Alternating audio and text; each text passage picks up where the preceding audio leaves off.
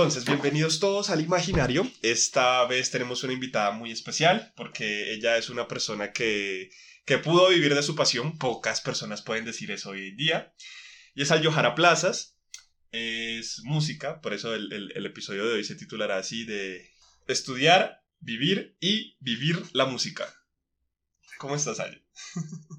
Muy bien, Sergio, muchas gracias. Hola a todos. Eh, bueno, espero de alguna forma dar luces en este emocionante tema y de alguna manera poder transmitir la pasión o mi pasión más grande que es la música. Bueno, empecemos digamos con el, la relación que existe entre música y deporte.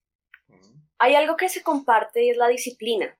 Cuando uno es músico, uno por ende tiene que ser muy disciplinado o si no, pues decide hacer otra cosa. Cuando se emprende en el deporte, llámese, no sé, gimnasio en casa, gimnasio, llámese deporte de contacto, deporte en solitario, creo que lo que tú tienes que hacer también es tener una disciplina especial. Entonces, eh, particularmente me gusta mucho el fútbol, siempre me gustó el fútbol, o sea, soy así como súper fan del Barcelona, me gusta muchísimo el fútbol inglés, la, la, bueno, la liga francesa ahora la voy a seguir por Messi, bueno, como que todo ese rollo.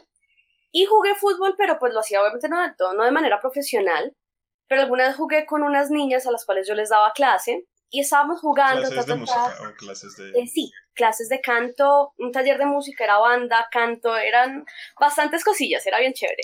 De hecho, fue para un hogar, esas niñas yo las quiero mucho porque fue para un hogar que acoge y rescata niñas eh, con diferentes grados de vulneración de derechos. Entonces, eh, fue una experiencia muy linda en mi vida, muy enriquecedora en muchos aspectos. Te, vi una, una, una, mirada de epifanía, de, ay, también la pasé.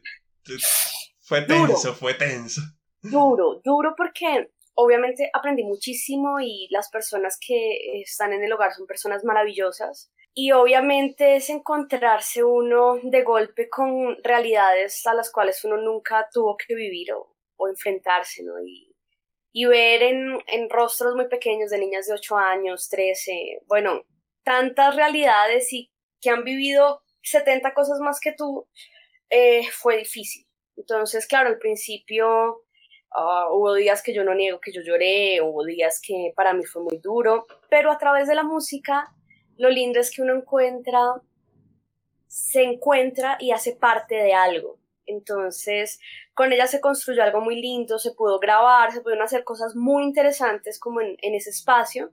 Y bueno, en una de esas noches me quedo yo jugando fútbol con ellas. Estaba lloviendo, yo estaba tapando, es que ni siquiera yo tenía, porque yo les dije, no, no, pero yo les tapo porque pues no, como que no, no quiero que pase nada raro. Nada raro fue que el, el balón sale de la cancha, me voy yo corriendo y claro, estaba lloviendo, era césped, pues a ver, me resbalo para no caer. Yo pensé que se había lesionado jugando. No, esta fue la lesión más boba del mundo. Además, sale el balón, me voy yo corriendo con esa emoción, me resbalo, como me voy corriendo a buena velocidad porque no podía yo simplemente tranquila y por el balón normal, ¿no? Claro, el, cuerpo lo que hace es que patina, salta. Yo para no caerme y pues darme en el rostro, lo que hice fue que giré, hice un extraño y el codo me quedó al revés. Entonces, en ese momento, pues fue muy lindo, fue muy divertido. A, esas cosas. Porque yo me reí bastante, o sea, yo estaba súper adolorida, pero me podía la risa. Entonces, claro, se acerca el, el instructor, digamos, el profesor de, de educación física del, del otro, como de las otras chicas que iban a jugar, me dice, está bien, yo le digo, no, no, estoy re mal, pero así riendo, entonces el tipo me mira como, ok, vieja loca. Ahora la rehabilitación con las terapias y empiezo pues a hacer ya las, las terapias de fisioterapia para recuperar más o menos el, el codo, pero ahí dije, nunca más en la vida vuelvo a jugar fútbol, porque pues yo soy saxofonista, soy músico, necesito siempre mis manos y dije, yo por ponerme a hacer cosas que no, pues hombre, me toca estar ahora dos semanas, pues prácticamente con la inmovilidad total del codo, sin poder tocar, sin poder, pues obviamente cantar sí, pero pues con esa incomodidad también, ni siquiera piano, entonces, no. No, con la armónica, la armónica, con una manita. ah, no, porque no puedes hacer el... no, ni siquiera. Como los, los, sí, como el, el tapadito, pues. Pero sí, entonces, ahí, y siempre, pues, eh, digamos que con, con todo el tema de la pandemia, pues, yo iría nadando, nadar, me gusta bastante nadar para mí, es, es increíble, o sea, de verdad, lo disfruto bastante. Y claro, viene pues la pandemia, así que recurro al gimnasio en casa y, y ahora otra vez, ya después de la vacuna, ya después de estar un poco más digamos, acostumbradas. Sí, porque pues ella, ella pese a que vivimos relativamente cerca, o sea, yo no le he visto la cara en casi dos años a esta mujer. No. Mira, nosotros acá, yo tuve la suerte que el año pasado estuve dictando clases, estuve eh, dirigiendo el coro municipal virtual de, de Suacha y estuve como todo el tema virtual todo el tiempo y no tuve que ir para nada, o sea, si fui a dos reuniones fue mucho, ya este año se, se termina el contrato, porque pues son por contratos de, de prestación de servicios con el Estado, se termina el contrato, arranco a estudiar y, y digo, bueno, yo hasta que no tener vacuna, hasta nada, y si en ese momento no tengo que salir, no lo hago. Solo he aceptado dos presentaciones, las dos de tarima, por lo mismo. Pues, que yo no te voy a... Claro, claro las medidas más cuando pues estás cantando o estás tocando el aire, lo estás casi que todo el tiempo metiéndote, metiéndole tu cuerpo, hay un flujo constante de adentro afuera. Tal, cual, tal cual. Entonces. Muy pues fácil contagiarse en ese estilo. Exactamente, exactamente. Entonces, y pues cantar con tapabocas lo he visto. Pero pues no es igual, no suena igual. Y tocar con tapabocas saxofón sí es físicamente imposible. Entonces, Habrá gente loca, habrá gente loca. No, es. De pronto le hacen el rotico, pero, pero pues como tal, la boca se Entonces, ¿para qué? O sea, sí, si le haces, si rompes el tapabocas, ¿para qué tapabocas? Ya, ya, por el derecho, quítatelo de una vez. Exactamente, exactamente. Eso, entonces, eh, muy prevenida con el virus, muy prevenida con eso.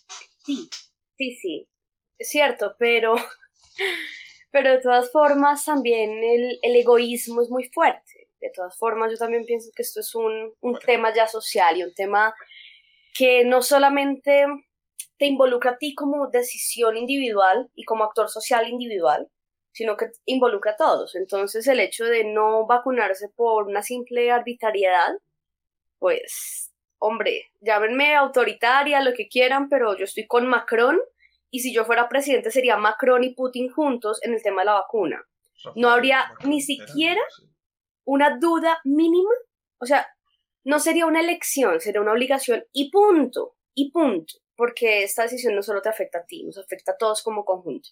Sí, como lo que pasa con, bueno, lo que pasó con la viruela y todas esas vacunas que servían justamente para evitar el contagio de núcleos. Pero bueno, la cosa es, eh, eso es una incapacidad que te deja fuera de tocar. Ahí yo, yo te iba, eh, por eso empezamos la grabación, porque te iba a decir como mi incapacidad de esa semana fue estar enfermo, por eso hasta tengo bufanda y todo aquí dentro de mi casa, horrible. ¿Cómo inicias el proceso de decir, porque me parece una situación comprometedora o difícil o como la quieras decir, uno va saliendo del colegio y decirle a sus papás, quiero estudiar música y, no voy a ser doctora voy a ser, no sé, veterinaria, una vaina así, sino quiero estudiar música. Bueno, pues este es un tema que acá soy totalmente atípica, porque... El apoyo total y todo, ¿no? Sí, sí, a diferencia de, por ejemplo, muchos compañeros que yo tuve, que eso fue como la cruz de, ah, se volvió vago, se murió de hambre, yo sabía que era marihuanero. No, a diferencia de todas esas cosas... me agarré que me muero. en mi caso, yo estaba entre dos carreras. Estaba entre estudiar ciencias políticas, porque el tema de la oratoria siempre me ha gustado, y estaba entre música, porque la música es divina y es mi, es mi piel. En ese momento entonces yo en once ejercía tanto como personera de colegio como mayor de vientos. Entonces tenía ahí como lo mejor de dos mundos. Y ¿Trompeta o cuál viento? de, no, de, de trompetas no, de cañas. o sea, saxofones, clarinetes y flautas. Sí. Y bueno, ya era como el momento y le dije a mi mamá, me acuerdo que le dije, mami, ya, ya decidí. he, de constar que ella también estuvo en un colegio donde había un grupo entero de cañas. Bueno, bueno, eso también es, eso es divertido. El colegio tenía banda, el colegio tenía banda marcial, pero yo no tuve clases de música. Ahora, Por eso te pregunté qué trompeta. Y resulta sí, no, trompeta también había, pero era un amigo el que, el que dirigía eh, boquillas de, o sea, viento metal y viento madera. Yo era la de viento madera y él era el de viento metal. Dígase trompetas, trombones, eh, cornos. No, cornos no, cornos no tenía el colegio tampoco. Pues tenía cornetas más bien. Ok. Y bueno, les digo a mis papás ese día, ya como que ya decidida. Le dije, bueno, mami, eh, definitivamente quiero estudiar música. Y mi mamá se puso a llorar de la alegría. ¿Eh? De la alegría. ¿Por qué? Porque mi mamá eh, canta y mi mamá participó en orquesta. Entonces mi mami se, se pone muy contenta y mi papi dice, listo, apoyo total. Mi mamá ya estaba, ya participaba digamos que ella ya había participado de la música, porque ella ya había estado en orquesta, ella sabía lo que era ser músico, lo que son los ensayos, lo que es la exigencia del músico, lo que es ese rigor, ¿no? Entonces ella se alegró bastante. Papá me apoyó también totalmente, o sea, fue porque mi papá tiene, digamos que, pues papá lo él es melómano. Entonces, ese gusto y esa, ese respeto por la música estaba en mi casa desde siempre y siempre ha estado en mi casa.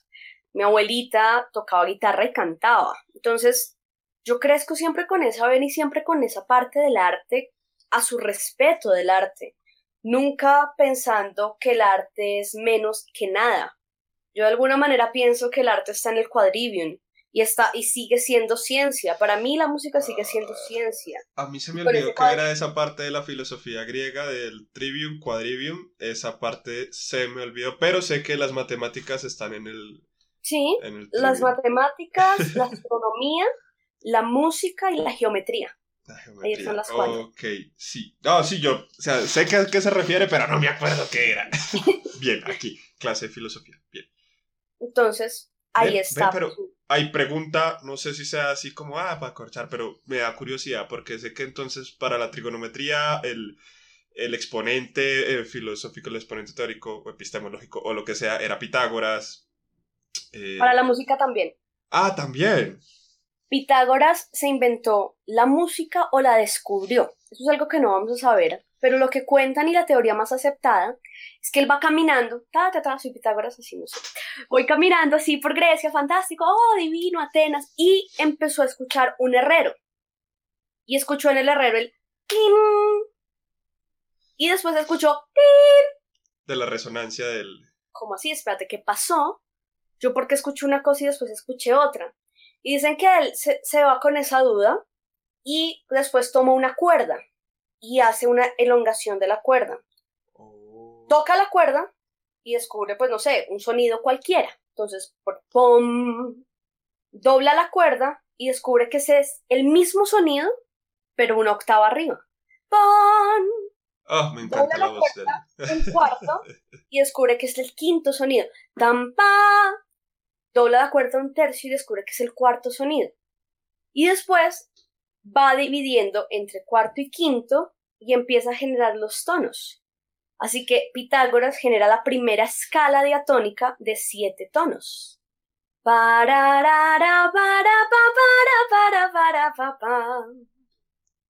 Ah, qué belleza, Yo no lo voy a imitar por respeto a las buenas costumbres, pero sí. sí.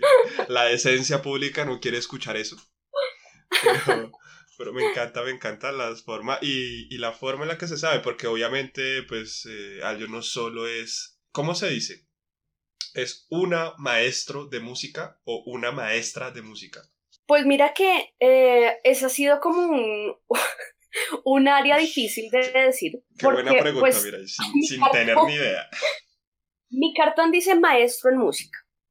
Maestro en música, entonces digamos que soy maestro en música. Es como, es como lo que pasó con los diplomas de derecho, que hubo tutela para que pusieran abogada en vez de abogado en ciertos diplomas en no me acuerdo qué universidad.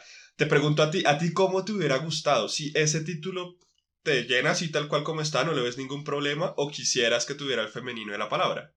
Pues realmente Mm, pienso que nosotros como músicos o como músicas tenemos una gran ventaja y es que que digan maestro en música ya incluye los dos géneros. Entonces no hay problema. Maestro, música, ya.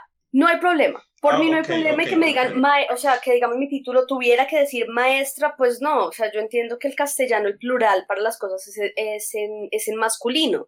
Ya, como que no eh, hay una, una vaina de líos, ni de derechos, ni me siento afectada, ni me hieren mi ser para nada.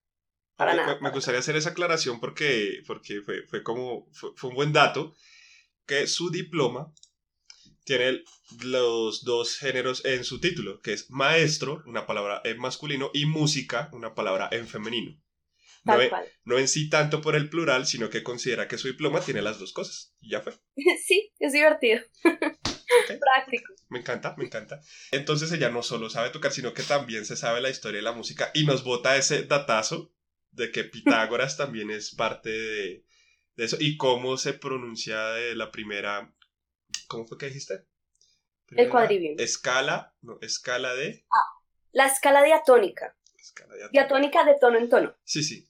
Y sí, claro, a nosotros a Pitágoras, de hecho, Pitágoras no solo tiene eso, hay algo que se llama la relación del micro y del macrocosmos. Y esa relación es muy interesante porque es la relación que está en lo macro y en lo micro y lo que es igual.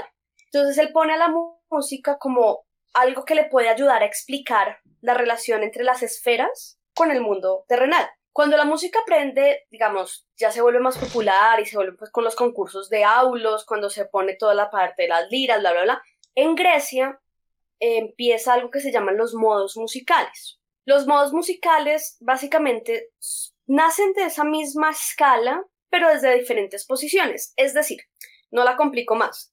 Si yo tengo una escala en do y hago pues esta vez la voy a empezar en re. Y esa relación sonora va a cambiar. Resulta que en Grecia se dieron cuenta de eso y bueno, hicieron hipodórico, hipojónico por debajo de o hiper por encima de. Pero lo interesante acá es que habían modos prohibidos, porque eran modos O sea, que des- se... De hecho, la música está llena de prohibiciones. Y esto se, se da porque uno de los modos dicen que genera una catarsis en el cuerpo y que hace que el pueblo se subleve. A Si los tú- pogos.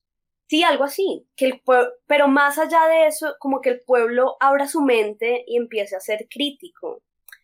Si tú escuchas la música con detenimiento en una iglesia, la música que tú vas a escuchar en una iglesia es una música que te va a sonsonetear. No es una música que esté pensada para hacerte pensar, te está llevando la música. La música tiene un poder impresionante y es que te puede manipular. Y eso se dieron cuenta los griegos desde Imagínate hace cuántos años antes de Cristo. Eh, Esto, no sé, siglo quinto antes de, de- creo que siglo V antes de Cristo, que es No, por- Pitágoras, no porque... el- ¿Ah, sí? creo. Quiero decir, porque en el siglo VI está Tales de Mileto, que es considerado el primer filósofo, y de ahí en adelante todos los que le seguían. No sé si Pitágoras sea eh, de alguna manera contemporáneo o fue después. Solo sé que eh, sí, cero, cero, cero en, en- en fechas. Qué tragedia. Yo, uno aquí No, sí. dándoselas de ilustre. Pitágoras, sí, Pitágoras es del 500, eh, 500 antes de Cristo al 400, no sé, 70, ponle. Por eso sí, sí. Ok, entonces, eh, ¿cómo sería una música prohibida para, para los griegos? O sea, ya dijiste, no, eso que te hace pensar, que, que como que te activa eh, física y emocionalmente. Eso es lo que más o menos entiendo. Sí. Básicamente, sí. Entonces, uno de los modos que estaba pro- prohibidos en, en Grecia era el modo, el modo frigio. El modo frigio. Eh, bueno, creo que lo más divertido sería escucharlo, ¿no? ¡Oh! Entonces, este es un modo tradicional. Me emociona, me, emo- caray. me emociona esto, me emociona esto.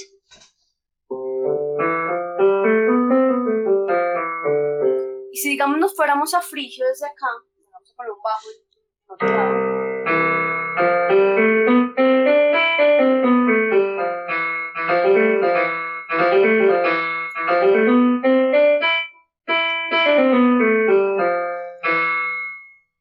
Mucho, decían que ese modo te despertaba algo y hacía que la gente pensara y en esa época, pues, como en esta época, a los gobernantes no les interesa que la gente piense. Ah, eso es... eh, ¿Qué te dijera yo? Eso es parte en sí de, de, gobernar, es, es una esencia. Pero es que si nos vamos a la República, a este famoso libro, tú te das cuenta que Platón al principio dice que todos tenemos la habilidad para gobernar en la Primera República. Y después se replantea y dice que no, que, realmente... cambiar las clases sociales es vomitivo. Exactamente. Entonces uno dice, venga, ¿qué pasó acá? Porque este tipo defendía otras cosas. ¿Qué pasó? ¿En qué momento dijo, claro, los que ya tradicionalmente han gobernado es porque lo saben hacer, así que por ende sus descendencias son los que más van a saber gobernar. Por eso los títulos, hasta, hasta que, hasta 1800 más o menos, después de la primera, no, de la segunda o la primera, la primera revolución industrial fue la francesa, ¿sí? Sí, o fue la inglesa. La inglesa. Entonces, después de la segunda eh, revolución industrial es que se, se abole eso de, de heredar títulos. Pues de una manera consciente, hoy en día se sigue haciendo, pero es como por el, el, el nombrecillo. Sí, pero no te dan nada. Antes eras el lord de la tierra y tal. tal cual, tal cual. Y se heredaba la vaina. Inclusive, sí, es que si tú me pueden hablar de historia y no paro, Dios mío, controlenme. No, ahorita, ahorita, ahorita cambiamos de tema. si, por ejemplo, hablamos de esto un poco, tú te das cuenta de la relación que había en Egipto y que había en Grecia. En Egipto antes, si tú te pones a ver, una mujer podía aspirar a cargos políticos importantes, llámese Senado, llámese inclusive ser faraona. ¿Qué pasa? Que en este tema, eh, digamos, grecorromano, interviene mucho también ya la parte cristiana y la imagen de mujer se empieza a desdibujar. Entonces, ya lo que había, digamos, en derechos, que era muy igual en Egipto, con la gran Cleopatra VII, venga que a Cleopatra la han, y me perdonan la expresión, a, Cleopatra la han putizado porque no encontraron nada malo en esa mujer. Entonces lo único que se les ocurrió hacer, eh, históricamente hablando... interpretar los jeroglíficos para decir que estaba ahí. Es incorrecto. De hecho, eh, Homero, Homero escribió que Cleopatra era una mujer bella. Sí, era una mujer bella. Pero que realmente lo que era encantador en ella era su presencia ¿Por qué? Porque esta mujer dominaba todos los idiomas de esa época. Esta mujer era químico. Esta mujer tenía una perfumería propia. Esta mujer sabía profundamente cuáles eran las costumbres del pueblo que dirigía. Por eso esta mujer logra hacer esta conexión y logra ser tan grande. Porque esta mujer políticamente era muy hábil. El tema de biblioteca, el tema, claro. ¿Y ¿Qué pasa? Pues que la iglesia no, no, no, le convenía tener este referente, entonces, ah, pues no, es que era una, era una zorra. Fantástico. Catalina la Grande en Rusia, ¿qué pasó? Era una zorra loca que estaba pues súper obsesionada con hacer cosas súper raras con caballos, estaba re loca. No, de hecho, de hecho, me explicaron ese mito, o lo escuché por ahí, y es que en una película pornográfica, eh, de esas que son como temáticas, se hace una alusión a que Catalina la Grande eh, sostenía relaciones zoofílicas con un caballo. Y fue como el efecto Mandela. Sí. Donde confundimos algo que vimos en la ficción con la realidad, que eran muchas personas que recordaban el, funeral de, de, Mandela, de Nelson Mandela, y que todavía muerto, y en realidad todo eso pasa, pero con el actor Morgan Freeman, no con Nelson Mandela. Entonces, ese, por eso se llama el efecto Mandela. Y eso es lo que pasa con, con lo de Catalina. Se ve en una película para adultos y se toma ese pedazo de ficción y se dice, no, es que la historia dice que Catalina la Grande está con los caballos. Ah. Esa, esa no la sabía. Bien, ya aporté, ya aquí cortamos. Muchas gracias. Sí, es cierto, es como lo que pasó con el alunizaje y con el, documental ficticio que hicieron donde ondeaba la bandera. Entonces mucha gente quedó pensando que no, que la, el hombre nunca había llegado a la luna porque ondeaba bandera y lo, lo que realmente recordaban era el, la parte producida que, que era eso, pero omitiendo la, la parte real, ¿no? Sí. Interesante cómo es la cultura pop. Y el cine para adultos. Pero bueno. Va, va que ahí sí no te opino. Yo lo he buscado, pero... Eh, esa es la cosa, digamos, se sataniza la figura de, de mujeres poderosas al respecto, pues, de porque siempre a partir de lo sexual, nunca se dice, no sé, maltrataba a niños, eh, mataba a monjas, una mierda, pero tiene que ser, tiene que ser a lo sexual. o eran brujas o había algo sexual. O sea, realmente quiénes eran las brujas en la Edad Media? Eran mujeres que tenían formación, eran mujeres que les gustaba toda la parte, por ejemplo, herbal y curaban a través de, de lo herbal. Y, y eran mujeres que eran respetadas y escuchadas. Entonces volvemos a lo mismo con esta vaina patriarcal de la iglesia, que realmente es un invento del padre Gregorio XII por un tema de herencias, no es por más. Y... ¿Pero esos ya serán los Borgia? No, no, no.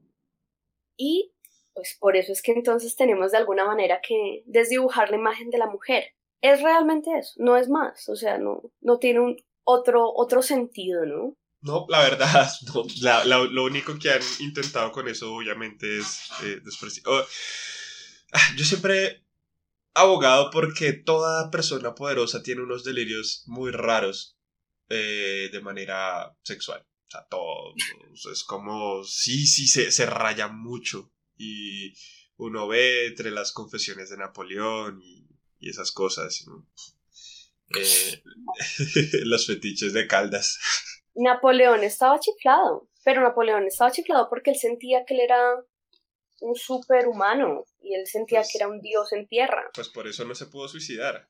Exacto, por eso el cuento de los seis venenos que, que los, los, vomita porque su cuerpo no los, no los digiere, entonces el wow.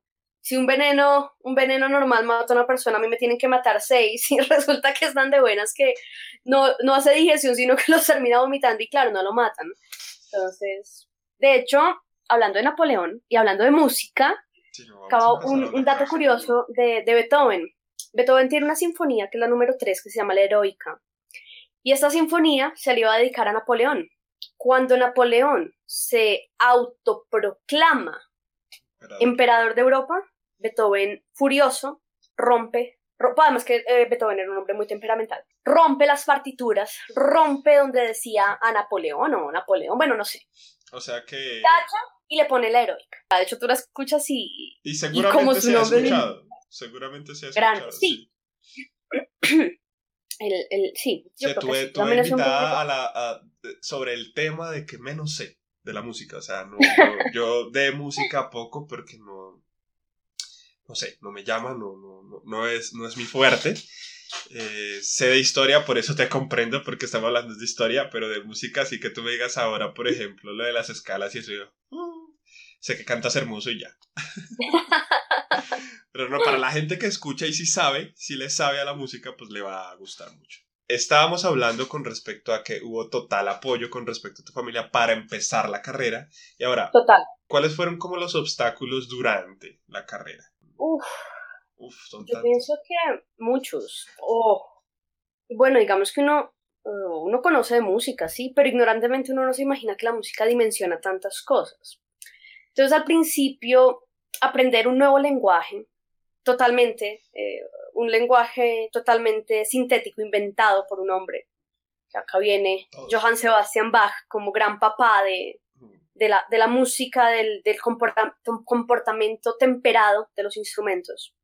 Antes de Johann Sebastian Bach, con un poquito de historia, los instrumentos se afinaban de acuerdo a la canción que se iban a tocar. Entonces, no sé, si la canción estaba en La, yo tenía que coger las clavijas del violín y afinarlo en la. Listo. Y siguiente canción, no, la siguiente canción era en do. Entonces cojo otra vez el violín.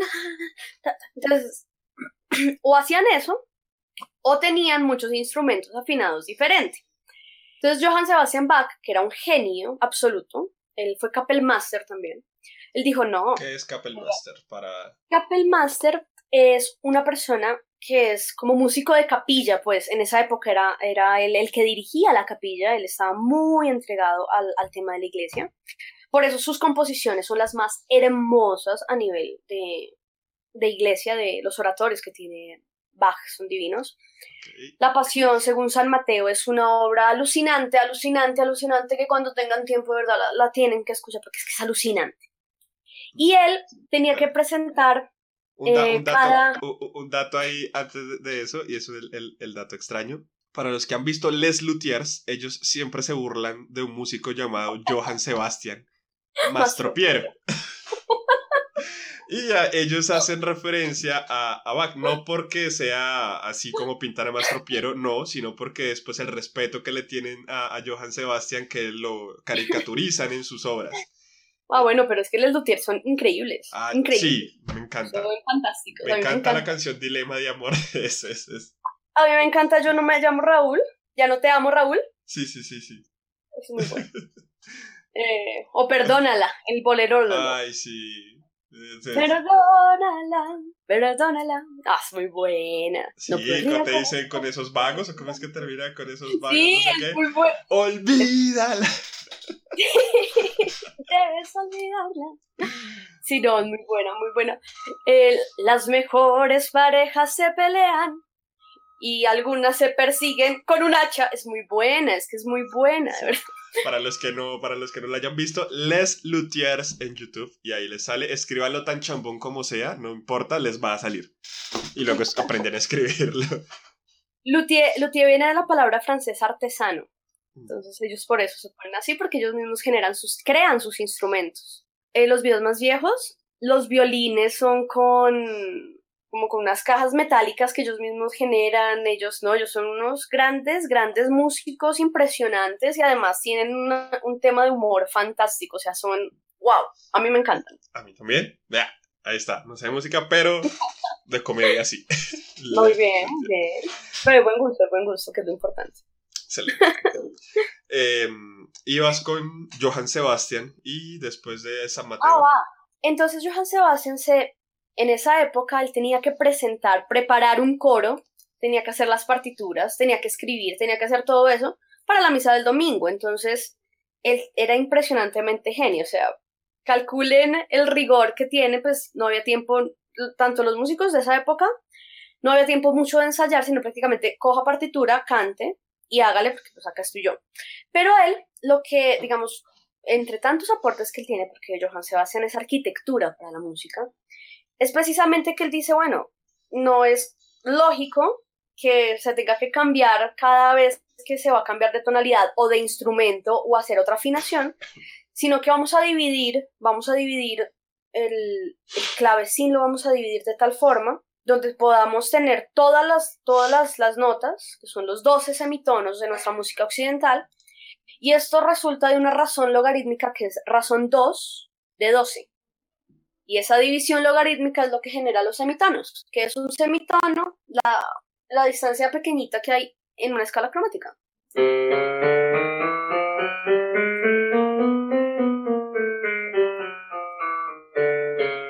Eso es un semitono. Si mal no estoy, entonces estás tocando así a lo chambón, a lo que yo entiendo de- de- del- del piano. Eh, blanca, negra, blanca, negra. Tal cual, eso. tal cual. Entonces, esa relación Eh. blanca-negra es un semitono. Y dentro de las blancas hay una, si tú ves el piano, hay una que no tiene negra. Ese es un semitono. entre, mi, espacios que no tienen. entre mi y fa, eso es un semitono, porque esa es la escala mayor. Entonces, para que conserve la la sensible, sí, bueno, toda la, la parte de teoría. Entonces, bueno, volviendo como a la pregunta inicial, me voy mucho por las ramas, diría un profesor. Es genial, es genial. El tema de los, de los obstáculos, digamos, en la carrera es justamente eh, tener que aprender un, un lenguaje nuevo, además un lenguaje que está totalmente estandarizado, un lenguaje que tiene millones de reglas, un lenguaje que nos ha acompañado como humanidad. Entonces, claro, digamos que al principio fue duro, fue duro, fue duro habituarse a leer partitura. Yo siempre he tenido muy buen oído, pero habituarse a algo nuevo como es la partitura, habituarse mm, a todo este eh, nuevo mundo, claro, al principio costó trabajo, pero pues nada, la pasión era más grande. Y cuando estás dentro de la música, yo tengo un profe que quiero muchísimo, que es un profe además que es como medio budista, medio, medio iluminado, él, él es un genio. Y él dice que la música, tú entras a la música, si eres de la música, sigues en la música. Si no eres de la música, la música te saca. Ya. No peleas con eso. La música te saca y se encarga de sacarte. Así de simple. Ok, un ejemplo de cómo sería sacar, porque suena... Por ejemplo, que no, eh, que no te aguantes el rigor de la música, que te saques simplemente. Que no puedas tener disciplina con respecto a, la práctica de tus instrumentos, porque no es como que, ah, me voy a dedicar a este, no son, son como, digamos, ¿tú cuántos tocas así de una manera que tú digas, puedo presentarme con estos instrumentos? Bueno, yo soy profesional en saxofón y en canto. En piano me acompaño. Un músico que no sepa tocar piano no es músico, así de simple. Piano es la pequeña orquesta y para componer yo lo utilizo para componer. No me podría presentar como un pianista de recital. Sea, yo no podría tocar, no sé, Rachmaninoff en piano, pues no, los dedos no me van a dar en, ese nivel. Pero sí podría presentarme como solista perfectamente en saxofón y hacer un recital, que es lo que hago habitualmente, o en canto. Digamos que esos son los, los instrumentos que tengo a nivel profesional. En piano, piano se llama piano complementario, porque justamente pues yo en piano, ¿qué puedo hacer? Yo puedo acompañarme una canción cualquiera y cantarla usando el piano. Pues el piano me está acompañando, él es. ¿Cómo sería un músico, no como Johann Sebastian o como Beethoven, que, que, que tocaban pues demasiadas cosas disponibles, no sé, sino alguien, digamos, al nivel de de los pianistas o los, eh, los músicos de la filarmónica. De hecho, y estoy muy triste por eso, hoy se va mi vecino. Mi vecino era uno de los pianistas de la Filarmónica de Bogotá. Ah. Y se, y se cambia de casa. Y todas las tardes me acompañaba con su piano. Ya no lo hará más. Muy triste eso. Pero pues bueno. bueno, voy a ver si entendí un poquito la pregunta. ¿Cuántos eh, instrumentos debe tocar una persona que se dedique a la música a nivel de la Filarmónica de Bogotá? Uno. Uno. Uno debe ser maestro en ese. Exacto. Entonces, a nivel filarmónica, instrumentos que hagan parte pues, de una orquesta. Es decir, violín, puedo ser, perfectamente me puedo catalogar como violinista, como violista, como chelista, como contrabajista. En el área de los vientos me puedo catalogar como oboísta, como fagotista, eh, trompetista, porque al nivel, eh, los músicos de, filarmónica, los músicos de conservatorio, dedican mucho tiempo, eso, la música tiene bastantes campos, ¿no? Digamos que lo que estamos hablando ahora es justamente de un instrumentista, al nivel que sea. Le dedica el tiempo a su instrumento y se vuelve instrumentista y se vuelve máster en su instrumento. La complejidad o no de las obras va a depender del escenario en el que te presentas. La complejidad de una obra de la filarmónica, llamemos siglo XX para acá, va a ser diferente a la complejidad de una obra del siglo XIX, va a ser diferente a la complejidad de una obra popular, va a ser diferente cuando ellos, por ejemplo, acompañan a los cantantes populares, eh, por ejemplo, Cepeda cuando hace sus conciertos sinfónicos, va a ser una complejidad diferente de arreglos, pero ellos están al nivel de hacerlas todas. ¿Cuál sería el, músico colombiano que tú dices, esta persona es un músico? O sea, se gana la vida no por ser compositor, que es lo que le pasa a muchos famosos eh, en Colombia, que es compone la letra y ya ni eso. a mí me parece que un genio que nosotros tuvimos, bueno, a nivel, a nivel de músico, pues voy a hablar de alguien que de pronto no conocen mucho, que se llama Blas, Blas Emilio Orteotúa, si no lo conocen mucho, pero él es un gran maestro, espectacular, un compositor impresionante. Y si tú me dices desde el mundo popular, para mí un gran músico que era impresionantemente genial, era un genio completo, era el Joe Arroyo. Era absolutamente genio. Y él no, no tenía conocimientos teóricos. Él se, afortunadamente se alió con gente muy buena, pero él tenía la música en su ser. Entonces el tema del canto lo tenía en su ser, el tema anatómico también le ayudaba bastante y, y por eso tema anatómico, que, que cómo era de raro el Joy Arroyo.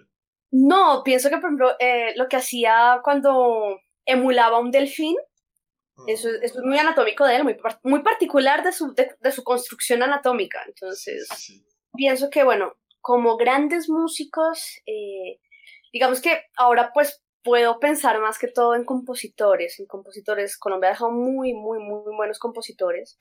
Y a nivel de instrumentistas, pues Colombia técnicamente también, nosotros tenemos una gran ventaja a nivel Colombia, y es la diversidad rítmica que hay en el país. Nosotros tenemos muchísimos ritmos y tú desde desde tu, desde tu sangre, eh, sabes que, que nosotros tenemos nada más 56 ritmos propios en el Pacífico. O sea, solamente en el Pacífico hay 56 ritmos propios. Soy en redoblante aquí.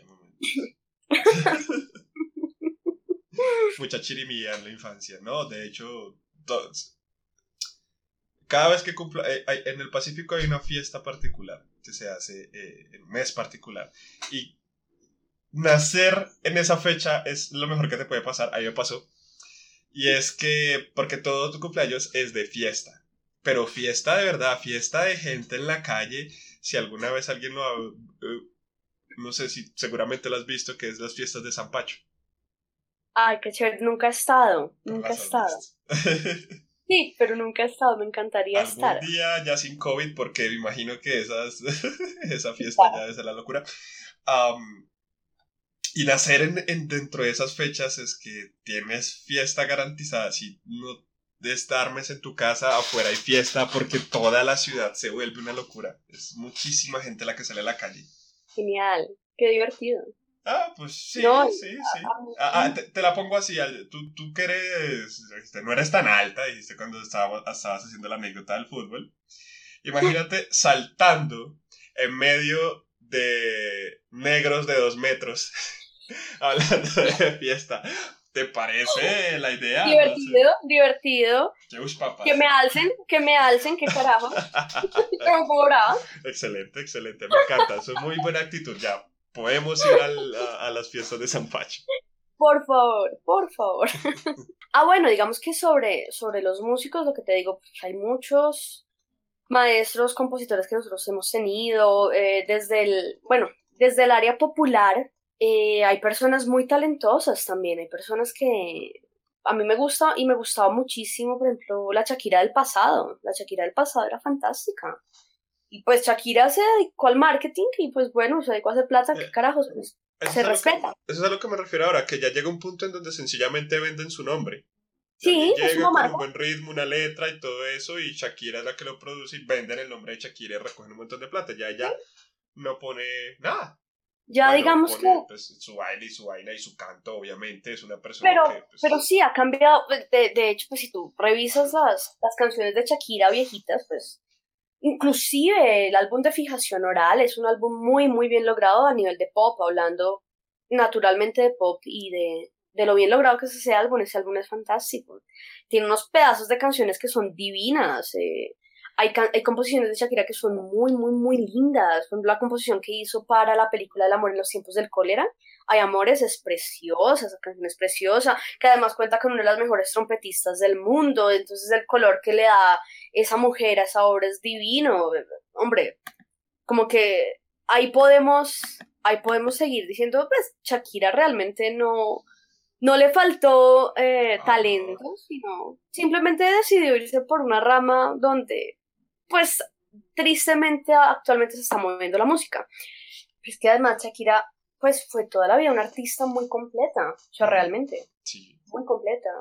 Entonces, como que verla y, y de alguna forma, muchas personas, eh, expertos en Shakira, dicen que, que su, sí, los shakirólogos teóricos de la antigua Shakira dicen, bueno, dicen Dicen que su álbum, donde ella dice, como hace la síntesis perfecta del pop, justamente es fijación oral. Y dice, ahí Shakira dice, esto soy yo, esto es lo que yo puedo hacer, este es mi impronte, listo, disfrútenlo. Tal vez ahora me voy por otro camino, pero esto soy yo. Y esto es lo que fui capaz de hacer y lo que hice y lo que haré. Y ahí, por ejemplo, tú encuentras canciones en, en colaboración con Cerati, que papá Cerati. Entonces, pues ese es como un gran aporte de, de, Chucky. Estamos hablando de Cerati, el vocalista de Soda, de Soda. De Soda Stereo. Ah, bueno.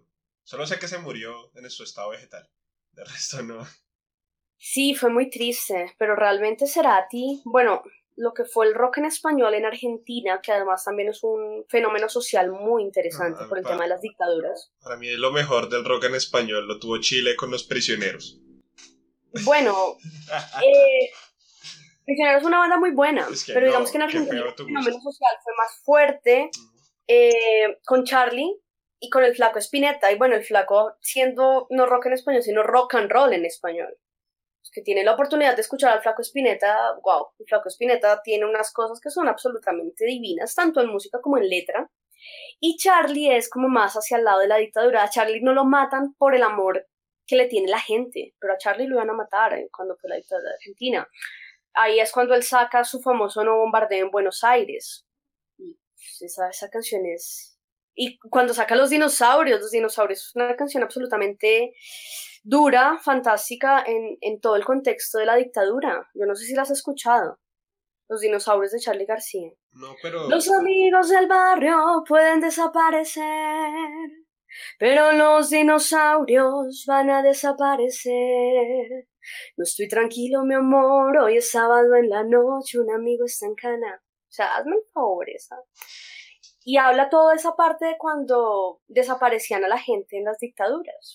Entonces dice como, sí, los, dinosaurios ya sabemos a quién se refiere, ¿no? Sí, sí. Y, y toda la, la, construcción que hace la canción es justamente diciendo que alguna, en algún momento va a pasar. Hay una, hay una muy bonita, hay, no sé, de, de ese estilo uh, frente a la música que se produce durante la dictadura eh, no sé, siempre me gustó mucho Piero. Ah, Piero es un maestro espectacular. yo sé que igual no lo habías nombrado porque estabas hablando de rock y pues Piero no hace rock, pero pues imposible, imposible hablar de música argentina sin hablar de Piero. Total. Era que se llama La foto de Dios o algo así. Quise, yo no, yo no la voy a cantar, ya dijimos, no vamos a hacer faltas a la moral aquí. pero dice, es, ¿con cuál foto crees que saldrá tu aviso de Se Busca. Dice, tal vez empezaron a buscarte con... porque te, te, dieron un pantalón más barato de lo que en realidad era. Que era como, oh, mira, y relata de, te vendían esto como que si preguntabas por algo, todo te lo daban como súper barato, que te, te, quería meter algo y luego llamaban y decían el que va con tal pantalón. Que era un pantalón que no cualquiera tenía justamente porque a ti básicamente te lo estaban regalando para que te lo llevaras y poder identificar. Ya, ese pantalón no lo tiene nadie más sino tú. Y... y te llamabas. Y te llamabas. Entonces, y ahí es donde dice, ¿con cuál foto crees que saldrá tu, tu cartel de Se Busca?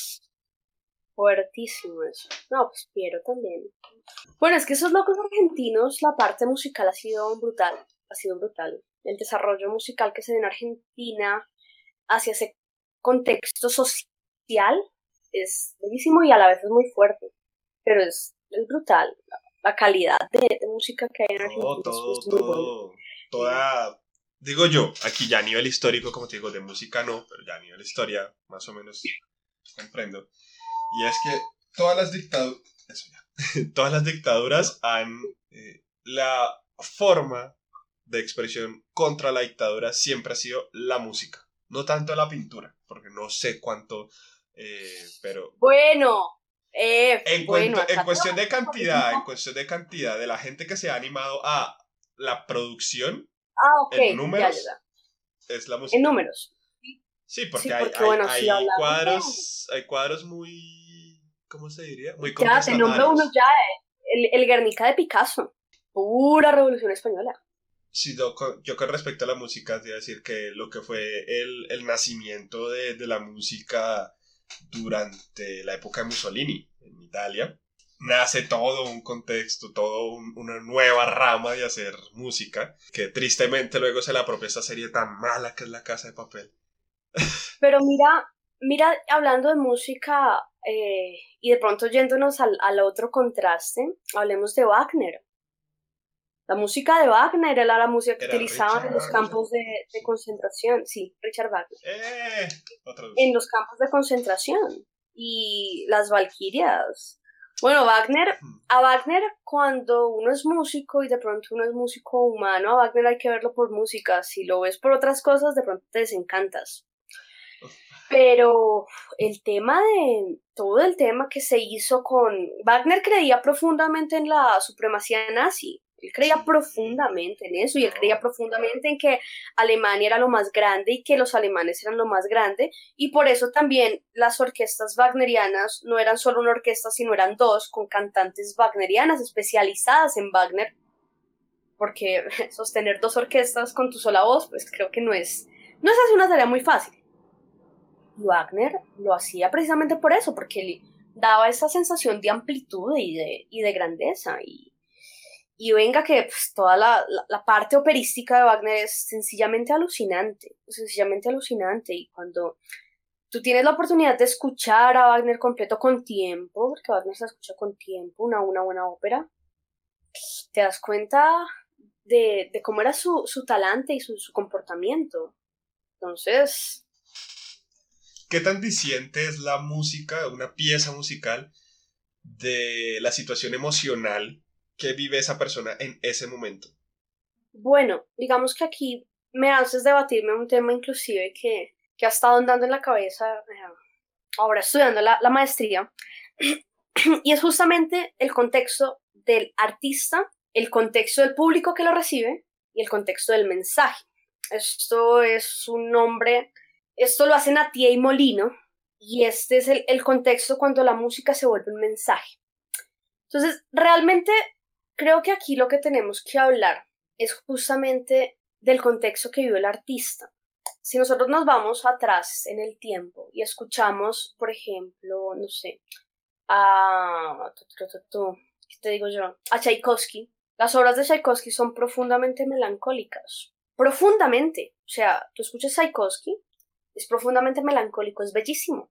Además tiene melodías que se te quedan en la cabeza, es, un mago en eso. Y si tú ves el contexto que lo envuelve a él, dicen, dicen, eso no está comprobado, pero una de las teorías es que Tchaikovsky era una persona homosexual.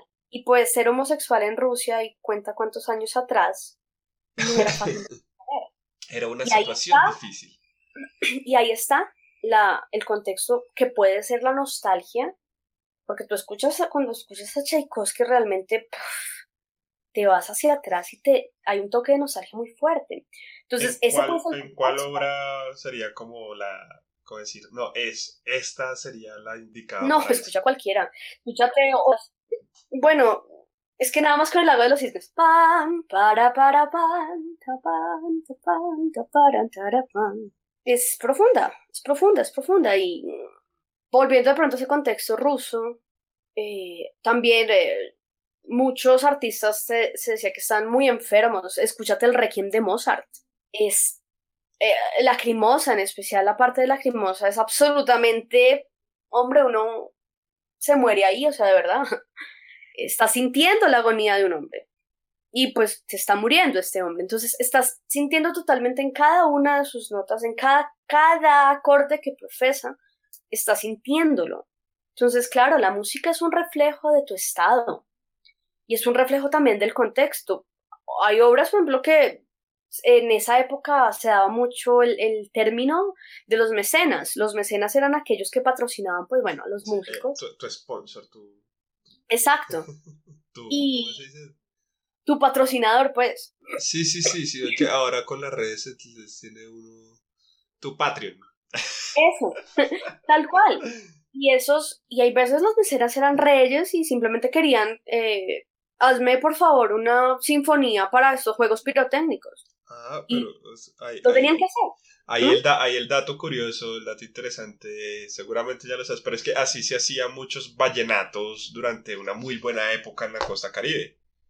De, ah. hacemos la letra, hacemos todo el ritmo, no sé qué, eh, reunimos a nuestros patrocinadores, que pues era gente un poco mala vida, eh, y listo, a quien quiere que se la dediquemos. Entonces el que más paga, se, subastaba la canción y luego al momento de grabarla se le ponía el nombre de la persona o la dedicatoria que había, que había ah. hecho. El, eh, ahí entonces así se te viene a la cabeza ese montón de vallenatos que van dedicados a alguien. Sí, sí, sí, sí. Son vallenatos patrocinados. Y es, pero es que esa era la manera de, sobrevivir de los músicos. Era, subastamos esta canción. Pues de hecho es que el músico como tal no tiene salario y, y entre comillas era un esclavo hasta que llegaba Beethoven. Y Beethoven sí. Pues, ¿qué hace rompió Beethoven? eso. ¿Qué hace Beethoven de interesante para que esto, esto salga? O sea, Ser un genio absoluto. A ver, a Beethoven le debemos muchas cosas. Entre ellas le debemos la, la notación exacta como tal. Eh, Beethoven, como él pierde eh, parte de su escucha por el, el tifus que le une los dos Pero huesecillos que pero hay en el- Mozart es el sordo. No, no, no, Beethoven es el sordo. Beethoven es el sordo. Perdón. Mozart es el, el fiestero. Ok. Pero bueno, digamos que bajo ese Pero, espera, Beethoven- Pregunta ahí. ¿Sí fue por comer el pescado con exceso de plomo del río? Mm, No, no creería, ¿sabes? Eso, más es- que todo, la teoría más aceptada es que es una infección maltratada que hace que se calcifiquen los huesos y él deje de escuchar. Ah, claro. El, el, el, el yunque, el estribo y el, Martillo. y el martillo dejaron de, son, dejaron de hacer su movimiento al respecto. De pues- vibrar, entonces él deja de, de escuchar. Lo único que siente son las vibraciones, pero la música la tiene totalmente en su cabeza. pues, De hecho, los que músicos hablamos. Los músicos hablamos de dos oídos, del oído externo y del oído interno. Entonces, el oído interno era lo que tenía profundamente desarrollado Beethoven. Él escuchaba perfectamente la música en su cabeza, perfectamente. No necesitaba, eh, no necesitaba escucharla aparte porque él sabía cómo sonaba. Pero ¿qué necesitaba? Poder dirigir su música. Así que se va donde su gran amigo, que en ese momento me acuerdo el nombre, le dice, hermano, necesito que me ayude porque yo necesito entender lo que está pasando. Y el, el sujeto este, además muy listo, se inventa el metrónomo. Entonces por eso Oh. las partituras tienen Tiempos. tempo igual, negra 86, tempo andante, tempo alegro, tempo bla bla bla bla bla bla bla bla bla. Y Beethoven se hace amiguísimo de eso. De hecho, Beethoven también, para sentir más las vibraciones de lo que estaba pasando, le corta la- las patas al piano, lo deja en el piso Para que vibre. para que él sienta la, la resonancia y vibre. Y lo dicen, porque pues todo lo que, lo que se cuenta de la vida de ellos es anécdotas, nada, está 100% confirmado. Pero una que es muy aceptada es cuando él estrena la novena sinfonía, cuando están pues en el pedazo del himno de la alegría y toda la gente en llanto, y mejor dicho, de Beethoven, capullo, güey. toda la gente enloquecida. Y él dicen que le afecta mucho no poder escuchar los aplausos. Porque estaban, claro, imagínate, pues en esa época yo me vino ese estreno apoteósico del himno de la alegría. Tan, tan, tan, para, tan, tan, tan, para, para, pam, para. Y, y que ese hombre vea la ovación y vea a todo el mundo, pues, de vitoreos y fantástico. Y, y dicen que le afecta mucho que no puede escuchar los aplausos. Que es el artista vive de su público. Y que lo hacen voltear, además. O sea, cuentan que él está. Y que lo hacen voltear porque él no ha sentido los aplausos. A ver, los aplausos, la gente. Entonces, sí. Estos, estos grandes genios le debemos, le- les debemos mucho. Y Beethoven realmente, si tú lo escuchas, es un compositor más rítmico que melódico. Ta ta ta tan, ta ta ta tan, para pa pa para pa pa para pa pa. La quinta es famosa es por el sentido rítmico, más que nada, más que incluso el melódico, pero él es fantástico para hacer motivos. Entonces. ¿Qué son motivos? Los motivos son pequeñas células dentro de la música. Por ejemplo, un motivo rítmico melódico es el que te acabo de decir. Pa, pa, pa, pan, pa, pa, pa, pan. Esos son motivos y los motivos se van repitiendo. Son como células, entonces se repiten a lo largo de las composiciones. Ok, ok. Es el, el- es el coro de la sinfonía.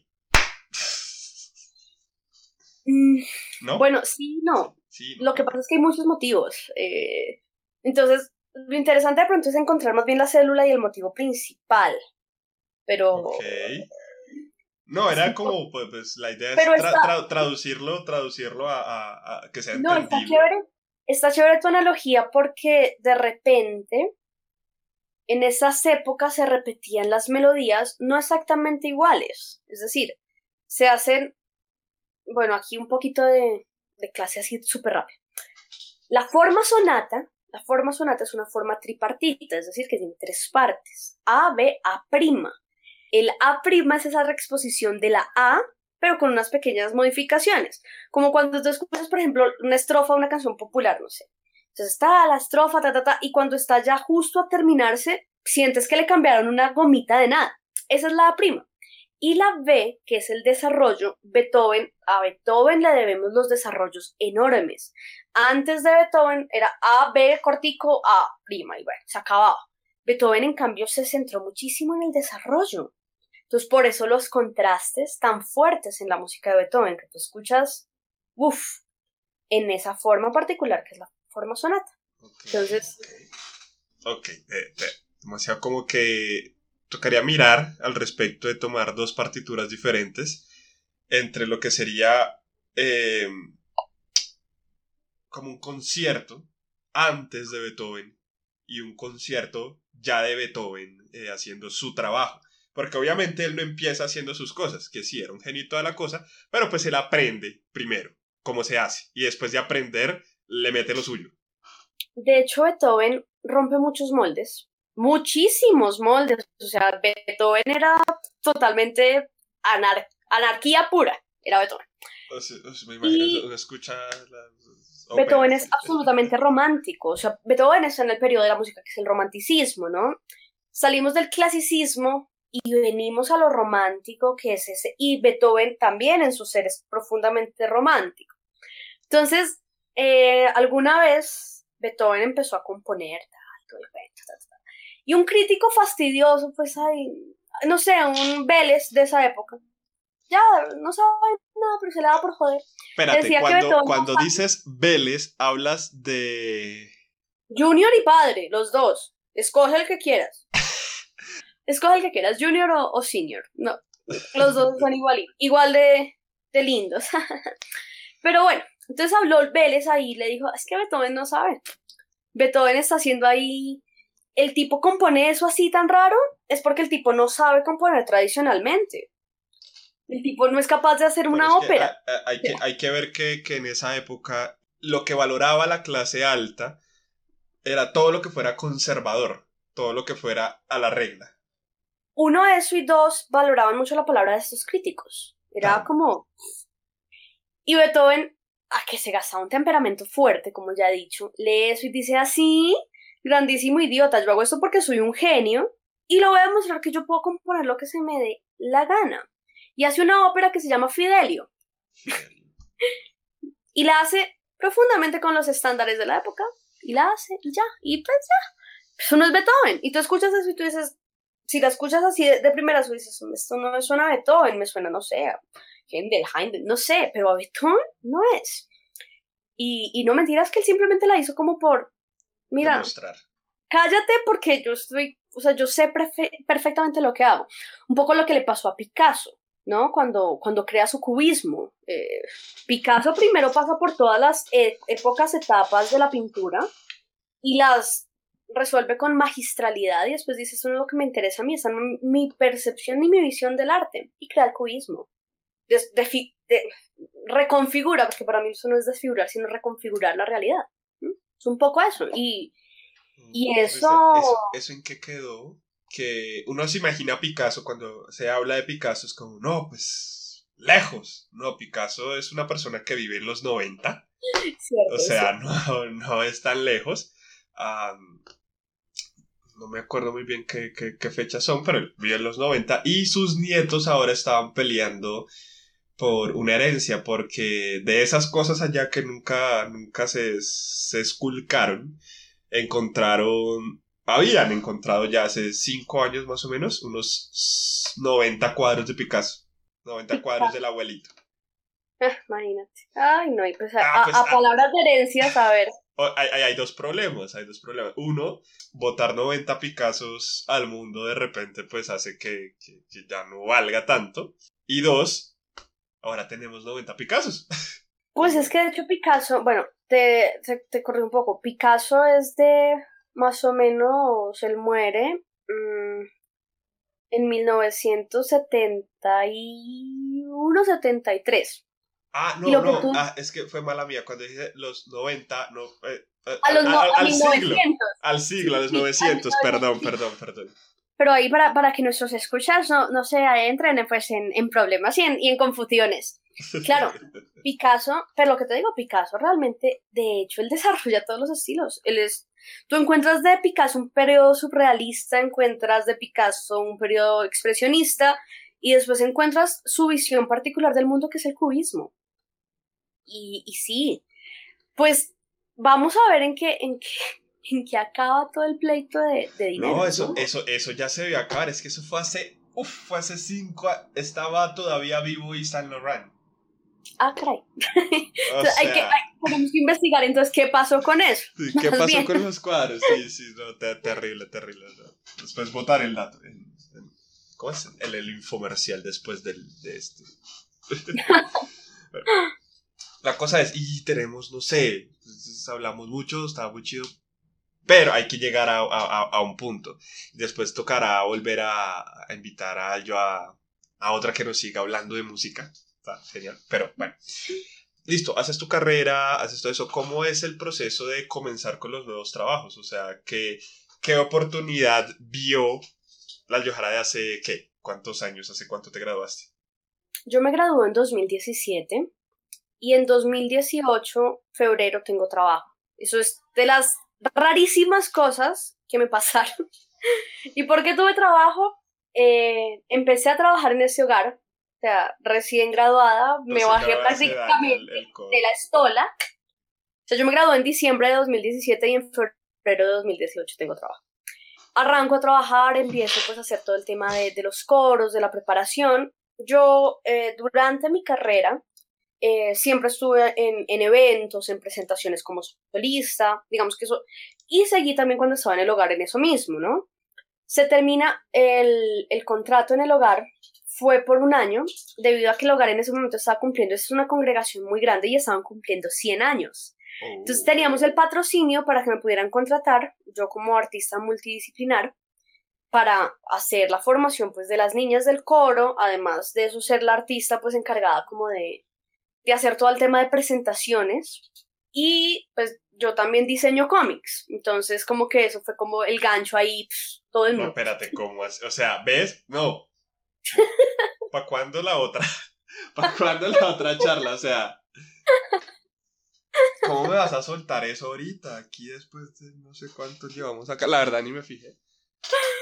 Mira, lo que pasa, Sergio, es que a mí me gusta mucho hacer juegos. Yo hago juegos, yo diseño juegos, generalmente para música y de música. Entonces, dentro de los juegos, pues yo soy de la filosofía de Eurogame. Es decir, que los juegos para mí tienen que tener una historia, o si no, ni me lo, ni me lo muestres porque para dar bala que mamera. O sea, a mí muéstrame un juego con historia. Y sobre esa filosofía, entonces, claro, yo creo, creo el cómic de, de, los juegos eh, ambientados pues en, en, algo de historia porque pues la historia me apasiona también muchísimo, me gusta mucho. Y pues hago el diseño. Entonces con el hogar pasó un poco así, se hizo el, como el diseño del, del cómic del hogar, con, con los 100 años contando un poco de la historia, porque además el hogar nace con una gran mujer que es la madre Margarita, que ella lucha mucho por tener ese hogar. Imagínate, 100 años en la Bogotá pasada, eso estamos hablando, que el hogar nace después de la guerra de los mil días, donde tenemos algo socialmente muy fuerte, donde vemos que toda la gente está pues supremamente dividida, que eso nunca se repuso el país de eso, de la guerra de los mil días, pero de eso hablaremos después. Exacto. Pero esa, esa división de Estado nunca realmente cambió y realmente es la, el tiempo que no ha cambiado y no va a cambiar. El tema es que ella acoge a estas mujeres que, que ven la calle porque pues, no tienen a dónde ir y les empieza y empieza a generar un hogar y empieza a generar una congregación y esta mujer lo que hace es eso. Con el aval de la iglesia, además, para esa época, si para ahora que una mujer sola tenga una congregación es prácticamente imposible, en esa época era impensable. Cosas clericales no las tengo tan claras, pero pues a veces... Yo tampoco, pero aprendí, aprendí por ese trabajo un poco de eso. Ay, sí, seguramente porque si, si algo es, si alguna institución pormenoriza la actividad femenina... Ah, no, olvídate, si vamos a hablar de la iglesia, eso nos podemos quedar horas hablando de eso. Para. Pero entonces ella, ella lo que hizo fue, digamos que en esa época ella quería entrar a otra congregación pero la madre Margarita no era una mujer muy saludable, que digamos, oh, qué brutos, mira esa salud que tiene. No. Y le niegan la entrada. Pero ella seguía con esa misión porque en su corazón estaba ayudar a la gente, estaba esa misión de Dios en ella, estaba, fin, contra mar, tierra, lo que fuera. Y se habla en ese entonces como con un párroco y él le dice, no, pues hagamos una congregación. Mandan toda la propuesta a Roma y el señor fallece, el párroco. Y estando en todo eso, Roma dice, no, pero pues esto ya está, diríjalo usted. Usted va a ser quien va a dirigir todo. Totalmente una mujer. Ah, ¿Cómo íbamos a perder esa plática y esos niños que ya están ahí? Esos desprotegidos. Inclusive ellos no tenían, no tenían tanto financiamiento porque venimos de una guerra de los mil días. No, la, la mayoría de cosas que hace la iglesia se sostienen en principio de la misma comunidad. Claro, claro, entonces en esa época no había plata. Entonces, ¿qué hizo la madre Margarita? Pues seamos inteligentes, yo les tengo que dar educación, les tengo que dar un oficio y les tengo que dar trabajo. Y así empieza a hilar esto, se empieza a expandir. y se empieza a expandir esto de las mujeres y esta congregación crece hasta, imagínate, pues llevamos ya 102 años, llevamos, ¿no? Lleva ya 102 años ayudando a mujeres desde, desde la época de, la guerra de los mil. Ok. Fíjate, hay cosas chéveres ahí. El único libro que conozco de la guerra de los mil días, es el Simeón Torrente ha dejado de deber en donde era tan difícil la situación de La Plata, donde el libro narra cómo el papá de él, que había sido eh, combatiente en la guerra de los mil días, tiene que ir a empeñar la espada que les dan veteranos o lo que sea, para poder tener que comer.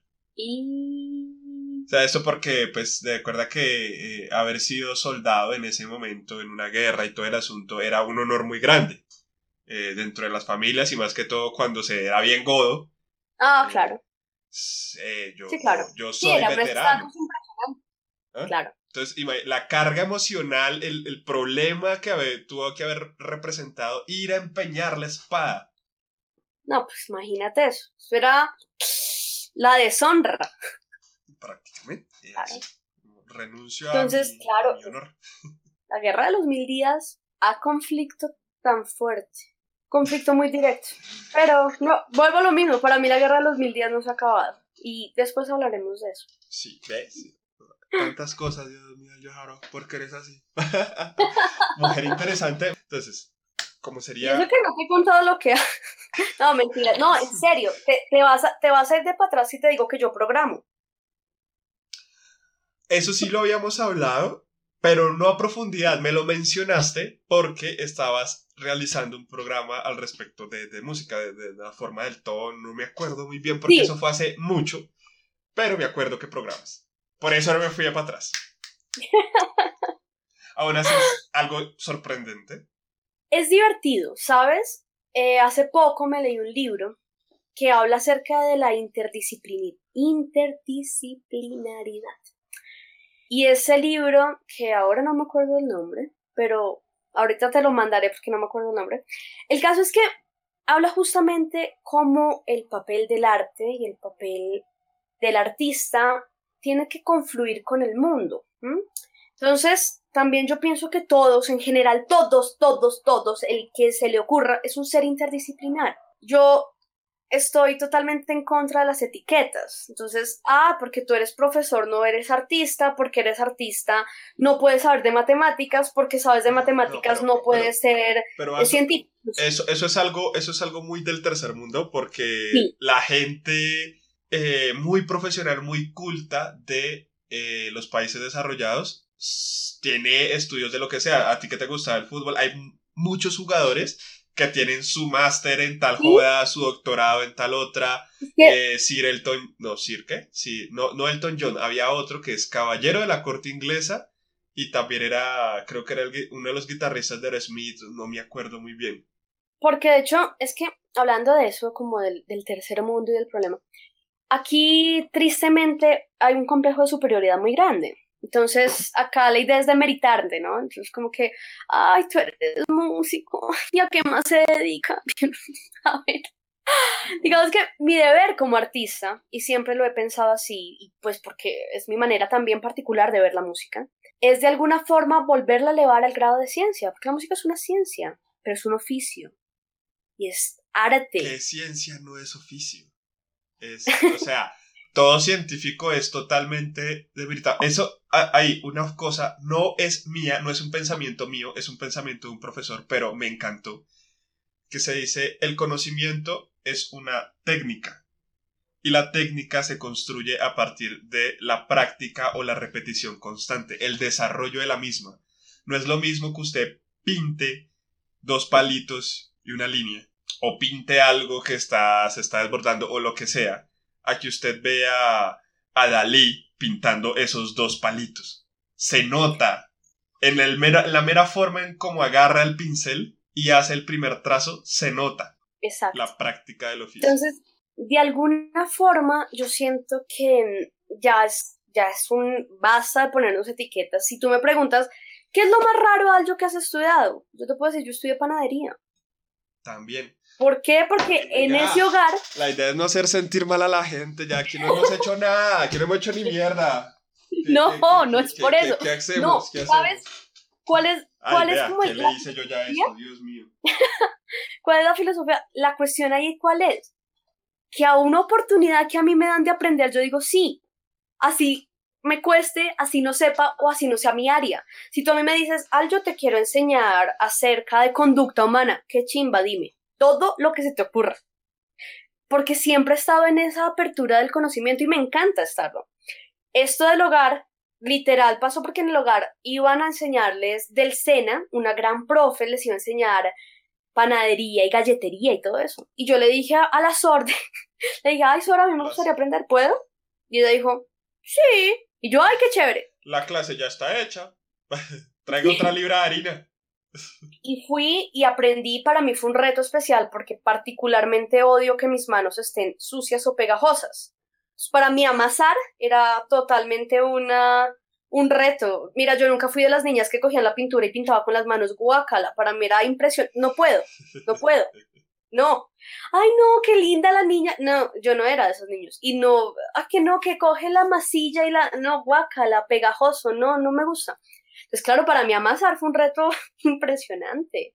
Y se hizo y fue divertido porque, bueno, ahora, ahora aprendí a hacer, a hacer pan, a hacer cosillas chéveres de pastelería también, de galletería y cosas así bien, bien divertidas. Pero es por lo mismo, porque no tengo el, el problema de decir, soy tal cosa, ¿no? Listo, de pronto voy a hacer una torta por completo en, un tema, por supuesto que sí, pero no importa, lo voy a aprender y, y, va a ser divertido aprender. Es que, es que no es necesario ser experto en todo. O sea, te entiendo totalmente. hay gente que o le detesta aprender, o peor aún, no le, no le incomoda tanto aprender, sino sentir que lo está aprendiendo de, de esa otra persona.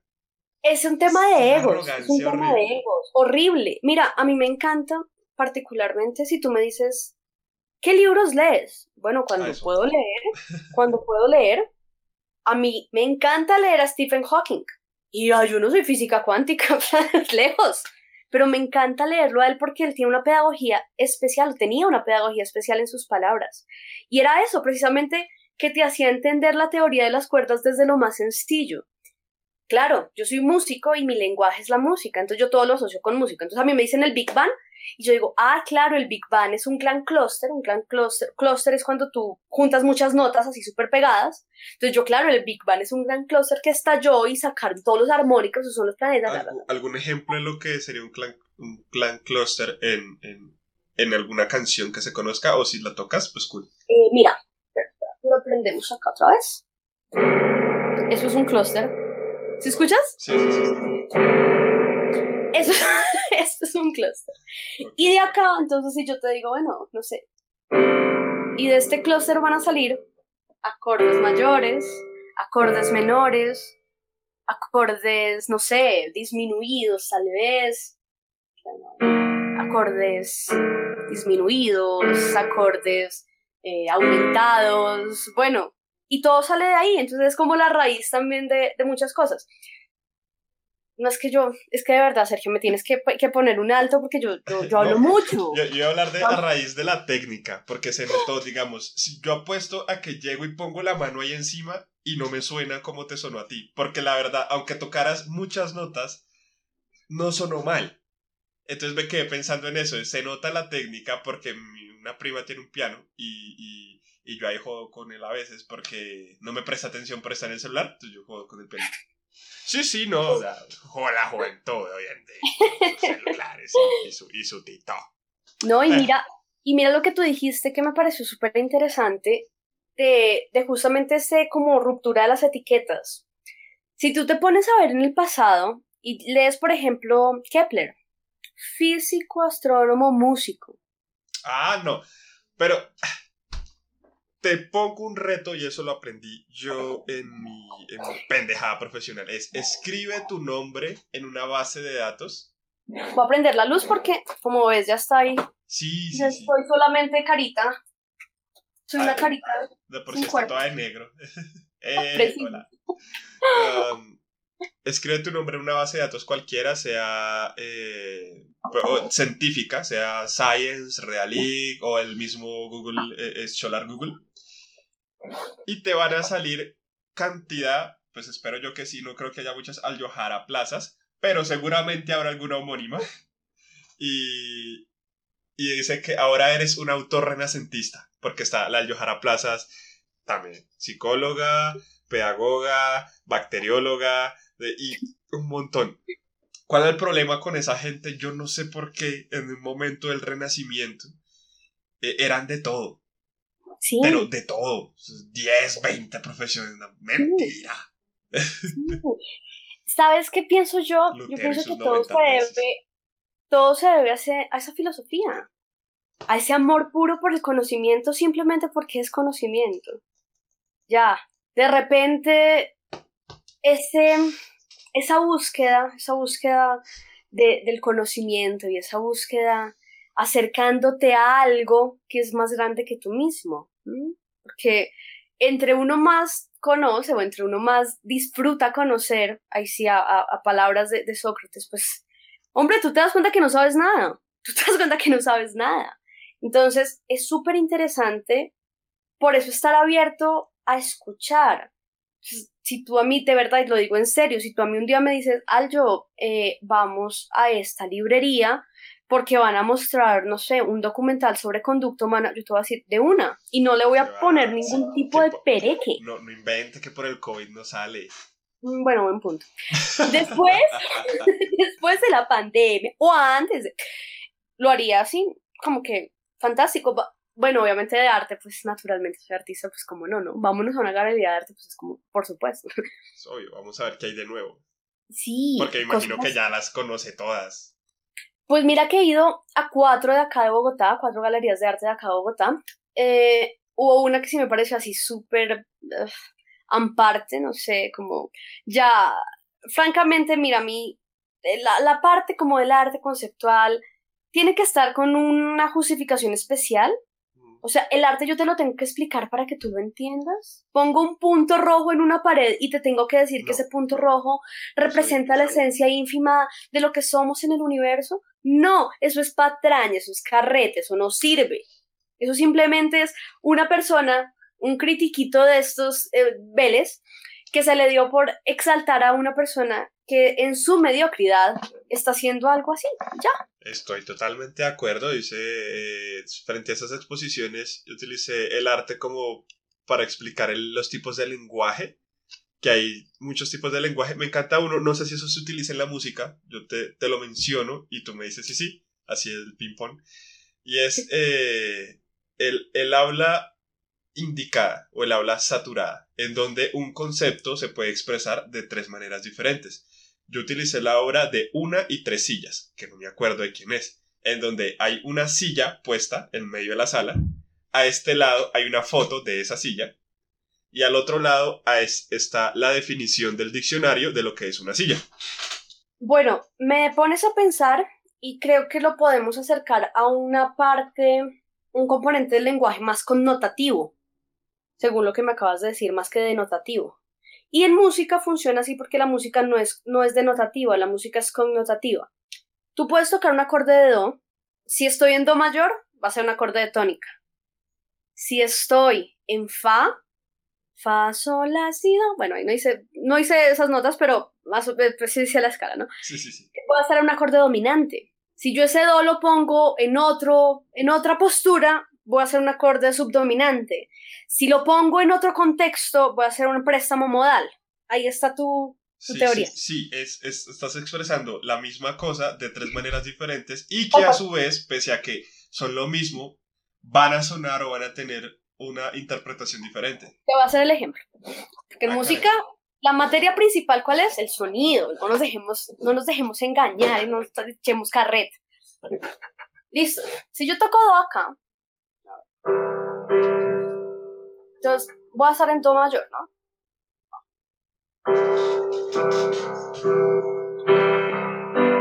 Me voy a sol, que en ese caso sería el dominante, subdominante a fa. Y me voy a do. Si es un circulito.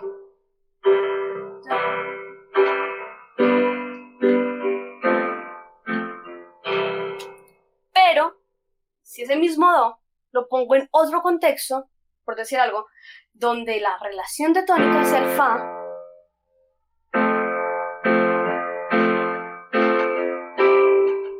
va a ser ahora la dominante de ese fa.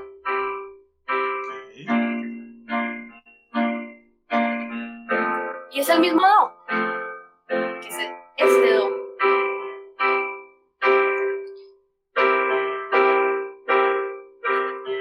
Ese me suena diferente, como muy... Acá tiene algo que conocemos nosotros como la séptima y le decimos que es un acorde dominante, dominante con séptima. Y es porque incluye la... Eh, si yo numerara, si yo numero a Do como 1, Re sería 2, Mi sería 3, Fa 4, Sol 5, La 6, Si 7. Pero cuando tú quieres hacer una dominante, le pones la séptima menor. Entonces, dependiendo del acorde que quieras. Ese es un acorde max 7, ese es un acorde dominante 7. Eso suena diferente, ¿no?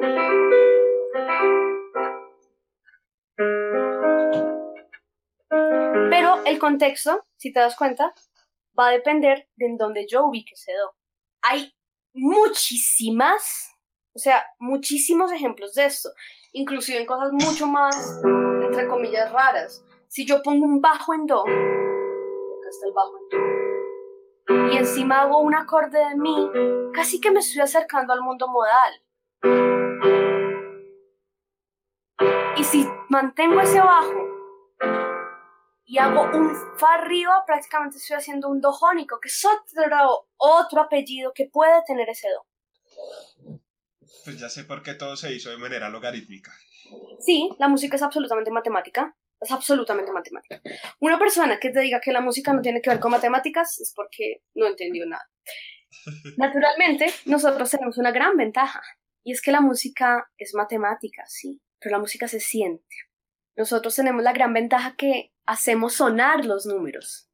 Eso es realmente. Nosotros hacemos sonar los números. Por eso es que es tan interesante. Por eso es que las matemáticas son tan divinas también. Las matemáticas te explican un montón de cosas y la música igual. Si tú te, nos vamos a la materia prima de la música, dirás, listo, el sonido, pero más adentro del sonido, ¿qué mueve el sonido? Las ondas. ¿Cómo se mueve el universo a través de ondas? Ah, se fue. Es como debe haber una segunda parte obligatoria. Entonces, total, total. y entonces, es como para para que cierres o para que comentes algo sería como qué libro, qué película, qué obra en sí le recomendarías a alguien, así como a las niñas. Dices, esta persona no sabe nada de música o lo que sabe es, eh, pues escucha sus bandas favoritas y ya, pero no ve pentagramas, no ve nada. Eh, esto sería importante que alguien que quisiera conocer un poquito de música diera este primer paso. Listo. De libros hay varios. Eh, hay unos que son muy de pronto tortuosos. hay unos que no son nada amigables, entonces tal vez ese sería después de ver los amigables. Hay un libro que se llama Cómo escuchar música de ay, Aaron Copland, que creo que es el nombre, si no es Aaron no es Aaron, pero es por ahí no me acuerdo exactamente el nombre. Y ese libro te da ejemplos y te empieza como a meter un poquito en el, en el terreno de las partituras, pero amablemente, ¿no? No es una vaina de, ah, stop, no, es, es, es chévere, es una lectura agradable, es una lectura muy coloquial, no es una lectura difícil. Hay un libro que se llama La música de lo imaginario. Ese libro es fantástico, ese libro es fantástico porque habla mucho de estilos, de estilos y te da muchas referencias sonoras dentro del libro. Entonces, dentro del libro, por ejemplo, te dice, eh, cuando, no sé, eh, cuando se compuso esta ópera, la ópera tal, opus tal, fragmento tal, te sale para que lo busques tal cual, el compositor hizo tal, tal, tal, tal, tal. Y tú empiezas a hilar también con el mundo de lo imaginario y está muy entrelazado con la ópera. De películas, hay varias también. Películas, bueno, depende qué tan pasional seas, ¿no? Porque depende, va a depender también qué estás buscando. Si te quieres encarretar y apasionar y decir esto es increíble, mírate Amadeus. Amadeus es la vida de Wolfgang Amadeus Mozart. Y él, pues, esa, esa, película es totalmente pasional. Eh, no es recomendada para menores de 18 años. Pero esa, esa, esa película es, muy buena. Porque es, es muy pasional y es ah, fantástica. Eh, otras películas que de pronto tengamos ahí donde donde se vea como el...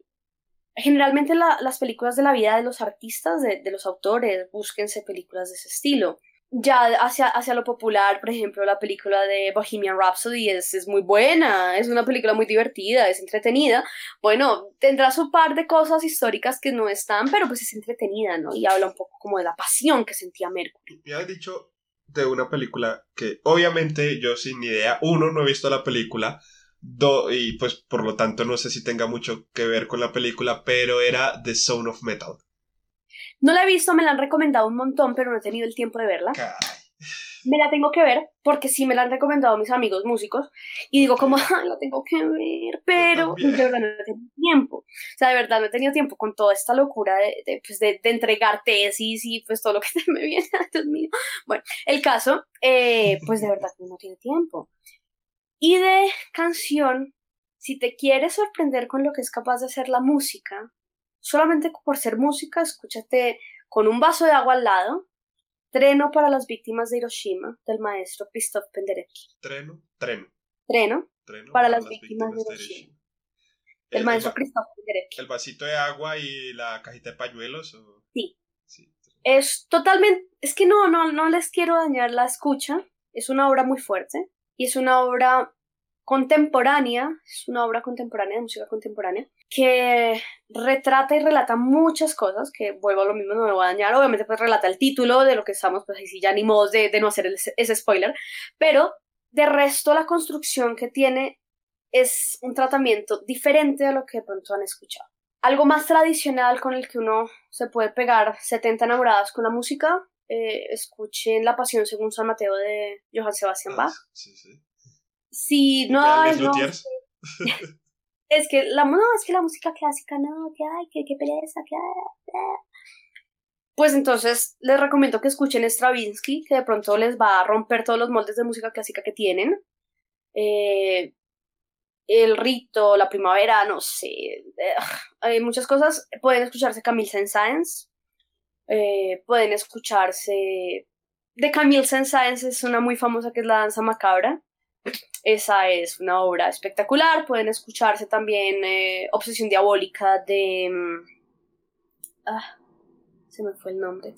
Bueno, y hay muchas obras. Ya si se quieren ir a, algo menos denso y ah, como loco, como esta vieja loca que se pueden ir al mundo de pronto más popular, escúchense cualquier cosa del Flaco Spinetta.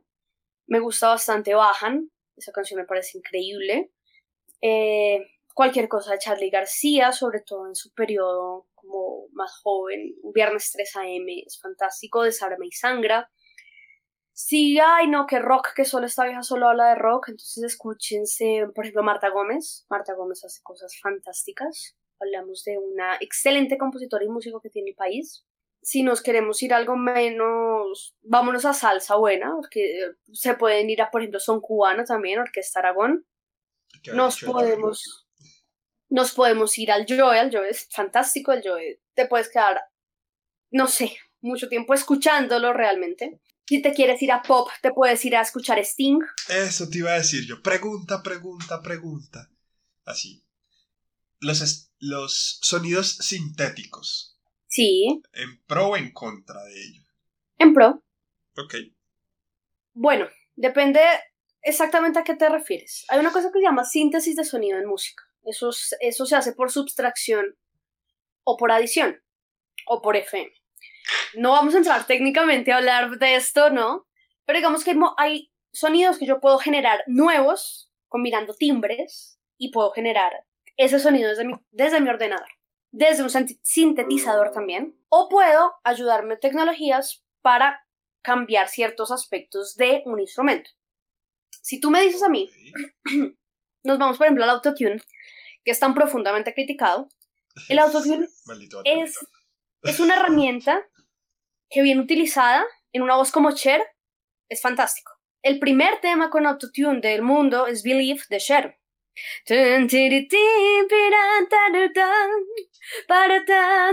Ese es el primer tema con autotune del mundo. Bueno, no sé si el primer tema con autotune del mundo, pero sí el más famoso, por lo menos. Y esa fue Cher mezclando y Cher canta espectacular. Pero Cher quería y querían un sonido robótico y lo mezclaron y salió Believe. ¿Qué pasa cuando una herramienta no está en las manos de un artista? Creo que no tengo que decir más. Cuando una herramienta no está en las manos de un artista, sí, es simplemente mediocridad.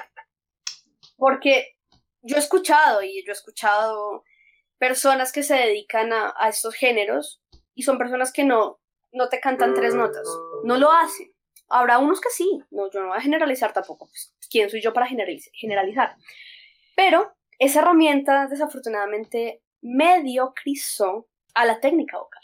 Claro, ya tienes la ayuda sintética, entonces no empiezas como lo que hablábamos con Shakira, decir, pues de alguna manera vendes solo tu nombre, porque mi talento, o sea, tienes talento para mercantilizar, pero musicalmente no tienes talento. Si tú a mí me dices, eh, pongamos un ejemplo cualquiera, no sé, J Balvin, Maluma. Y tú me dices, ¿Maluma es músico? Y yo te digo, Maluma maneja marketing, ya. Maluma es marca, es muy listo para manejar su marca. Es absurdamente brillante manejando su marca. J Balvin es músico, es absurdamente brillante para manejar su marca. ¿Son artistas? ¿Qué es ser artista? Si el artista lo definíamos ahorita como alguien que también científico, que pule una técnica, lo son, son artistas del marketing. Artista, ¿de dónde viene esa palabra? ¿De dónde viene la palabra música? Oh. La música sí me acuerdo que lo había aprendido, pero la palabra arte, creo que no sé, creo que eso... La etimología. ¿Cuál es la etimología de la palabra artista? Creo que eso ¿Mm? nunca lo había averiguado. De música sí me acuerdo, o sea, me acuerdo haberlo aprendido. Que ya me digas tú, ¿qué es? Ah, no, no recuerdo. Pero es como esa, realmente, la música que es. Tú me dices, bueno, la música qué es. ¿Cómo tradicionalmente se ha visto la música? La música es un oficio, pero así en su forma primaria. ¿Por qué el encarrete de uno meterse en una academia y seguir explorando y seguir estudiando? y seguir y seguir y seguir y porque la música es un mundo, la música es sonido y el sonido es un mundo, es un mundo que está en la física además. Y además no está solo en la física tradicional, que también está en la cuántica. Hay algo raro, hay algo raro ahí que se puede... Bueno, entonces... Será para después. Sí. Mira, cuando, cuando estuve en el hogar, lo que te digo es enfrentarse a realidades que yo no conocía. Y, y agradezco profundamente al de arriba y agradezco mucho que pues siempre he sido una niña eh, privilegiada. Sí, en la banda marcial del colegio había cañas, huevón, o sea. habían dos, ah, habían dos saxofones, habían dos saxofones y yo me gané uno recién chiquitica. Pelea a muerte con cuchillos. Sí. Claro, imagínate, ese año se postularon 20 personas a saxofón. Yo era la única mujer. Y por supuesto, pues, como siempre he sido súper alta, o sea, siempre, eso, ha acompañado mi, mi vida. Ese eh, profesor para, los que no sepan, y Aljo está hablando irónicamente. Sarcasmo. Eh, el profe me miró y me dijo... Usted no puede con un saxofón, o sea, saxofón, sí, de verdad. Y me dijo, además, usted no tiene la fuerza en los brazos, usted es muy pequeñita para tocar saxofón. A lo que yo mujer empoderada de carácter, niña de 13 años, me volteo y le digo, mire profesor, si no es saxofón, no es nada. ¿le sirve o no le sirve? No, ¿le sirve o no le sirve? No, pero sí le dije eso, le sirve. O, o si no es saxofón, no es nada. Porque yo ya venía a tocar piano y pues yo no me iba a poner a tocar lira. No, yo no, yo tenía que avanzar. Yo tenía que avanzar y para mí pues la lira no era un avance. Para mí, para mí, para mí. si hay alguien que escuche lira, por favor, no me dé con el golpeador. Por favor, pero... Era como repetir el hecho de ser sincrónico con las teclas y ya. Exacto. No me importaba. Cuando fuese descalabre, ese descalabre. Obviamente simplificándolo mucho, ¿no? Pero cuando fuese descalabre, cuando fuese descalabre fue eh, token, ya me acuerdo que el profesor nos hizo una indicación, dijo token. Y uno, nada, dos, nada. Al que le suena va pasando de ronda. Tres, nada, nada. Y a mí, a mí me sonó, de primerazo. De primerazo, de primerazo. Entonces yo fue como, oh, Harry Potter, la varita me ha escogido. Y... El sombrero me ha seleccionado. Y no, Gryffindor, fantástico. Y, y claro, y, y, me, y me, da, me da ese primero, después el segundo descalabre haga la escala uno sin técnica, sin poder respirar, sin saber hacer las cosas, sin tener un instrumento en la casa, juegue, dígale a su mamá que, que usted sabía que su mamá había tocado flauta, dígale a su mamá, mamá, ¿yo qué hago? su mamá dígale, mire, haga eso así, yo creo que eso le funciona. Y que le funcione, pues cómo no amar el saxofón. Si el saxofón te amó desde el principio, te, te entendió que, que, que, ibas a aprender la técnica y te amó y tú lo amaste y después se volvió un amante divino. Ya, pero sí, el, el, el colegio y, y esa es una de las anécdotas más lindas que yo recuerdo, precisamente fue esa, ese descalabre de los 20 chicos y que me sonara de primerazo el saxofón. Y que luego nos dice que fue la, ¿qué es? Caña mayor, Sí, yo después me volví eh, mayor de vientos, eso se llama mayor de vientos, obviamente no en ese año, que yo entré en octavo a la banda y ya yo vengo a ser mayor de vientos en, en décimo, pero me gané también eso a pulso porque además era la única mujer que tocaba vientos. Todos eso, eran eh, hombres. eh, eso, eso te da. Sí, lo tomas como, como el plus. Sí. La única mujer. Lo tomo como plus porque en ese momento nadie se estaba atreviendo. Todas las niñas eran liras. Todas las niñas eran liras. o eran. Eh, eran las que hacían pues las, las, bastoneras. Eran bastoneras o eran liras. Yo no, yo no quiero ser ni basonera, yo soy la, la vientista y punto. clásico, clásico. Y claro, cuando ya yo empiezo y, después ganarme ese, ese mayor de vientos fue, fue impresionante. Además, después con un amigo muy chévere que era el, el otro mayor, el de, el de trompeta, y, y éramos los que hacíamos sonar la parte de vientos porque ya habían muchos niños, entonces, claro, los que sosteníamos el viento y casi a morir cuando nos tocaba hacer esas, éramos los dos. Entonces fue una, como ahí encontrar ese partner súper chévere, lo estimo mucho por eso, como muy chévere, ¿no? Y ya después, después que fuera viento, me di cuenta que cuando salgo del colegio ya otras mujeres se, se animaron a hacer viento y me tenían a mí de referencia. Como, ay, pero Al fue viento, yo también quiero hacer viento. ¿Qué, qué nota? O sea, se hizo, se hizo algo. Se hizo algo. Hablaremos de esas anécdotas en otro espacio. particulares, Entonces, bueno, señorita Aljohara, fue un placer tenerla en este espacio y la verdad nos queda pendiente el seguir hablando de otras muchas cosas que nos puede enseñar o contar y pues algún mensaje final que tengas para la gente. Yo creo que siempre les diré cuando he tenido la oportunidad de, dar un mensaje, el mensaje es que el único límite que existe es la imaginación. Y de repente uno debe creer, crear y soñar. Creer, crear y soñar. Ok. Entonces, nada, es como jugar con eso. La vida es un juego, con todos los altibajos que tiene la vida. La vida es un juego realmente. Sí. Los juegos son así.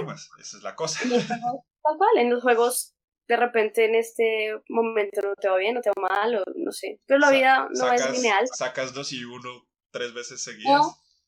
Tal cual. Y después te, te llega tu racha, o, o, no te llega, o te llega, o. lo importante es que la, la juegues. ¿No? No te quedes como. ¿Qué pasaría si no. ¿Qué hubiera pasado? Eso es lo peor. No el que pasaría, sí, porque ese es un proceso de Ah, bueno, tienes razón. No, tienes razón. El que pasaría sí está bien, pero no el, ay, ¿qué hubiera pasado si lo hubiera hecho? Eso, no te atreviste ya, o sea... Hazlo. Y... pasar la oportunidad. Exacto. De alguna forma, como todo lo, que hablamos durante la conversación, no cerrarse a nada. O sea, si alguien un día te dice, oye, ven que te voy a enseñar a tocar piano, hombre, abre tu mente y escucha a esa persona. Si esa persona te contesta, mira, hablemos de física, hablemos de lo que sea, ten la así no sepas del tema, ten la disposición de decir, no sé del tema, te quiero escuchar, ya. Y ya eso va a ser enriquecedor para ambos. ¿A que sí? Claro, se puede llegar a eso, que puedes aprender de todos. A mí gente mucho... No, pero es que yo ya me veo en un punto. Ya, sí, e, e, e, el, último chisme.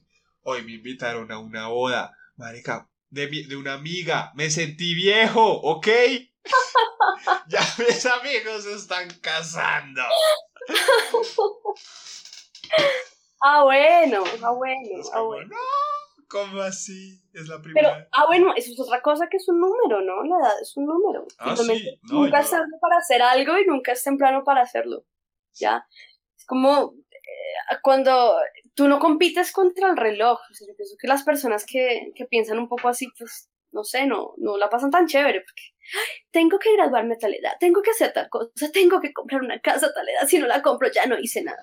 Ah, no, pa, yo eso, no, no sé, para mí eso de pensar en comprar una casa, ah, no lo sé, Rick, para mí ya una casa es algo de tener familia y he considerado, o sea, en el proceso de no tener hijos, si quisiera uno, pero, digo, teniendo el dinero suficiente para tenerlo. Si veo que, así como con los niños, de no tengo la forma de comprar la casa, de, tener una familia con estabilidad, no la tengo. Y entonces, bajo esa lógica, seguramente no la tendré. es, es, es, complicado. Por ejemplo, particularmente a mí no me interesa tener hijos y eso lo he sabido desde, hmm, no sé, desde que tengo 13, 15 años. Desde que cogí el saxofón dije, este es mi bebé. Tal cual. Y, y, no porque, no sé, tenga algún tipo de recelo con los niños o algo así, no, para nada, me parecen divinos, pero no para mí, no, es como la guitarra, ¿sabes? La guitarra es un instrumento precioso, pero no para mí, no me gusta tocarla. Ya, chévere. Lindo escucharla, lindo que me acompañen cuando canto con guitarras y chévere, pero no me pongas a tocar guitarra que no, no, no, no me gusta, no, no es mío. Ah, después voy a hablar así. No, ya, después veremos. Entonces, muchas gracias, querida yo. En estos momentos, entonces, eh, dejaré de grabar para ya nos despedimos, no sé, decimos, no, pues qué feo, quitemos todo esto, no grabemos nada, no sé, ya veremos. Nada se puede publicar.